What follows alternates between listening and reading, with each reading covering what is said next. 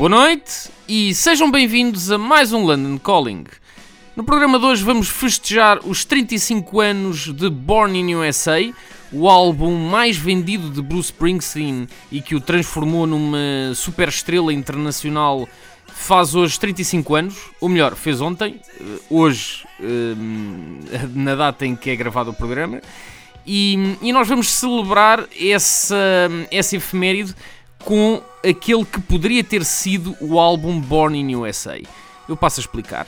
Ora, o álbum foi gravado num período muito longo de 3 anos, entre 1982 a 1984. Nesse período houve quatro fases, eh, quatro sessões de gravação muito longas,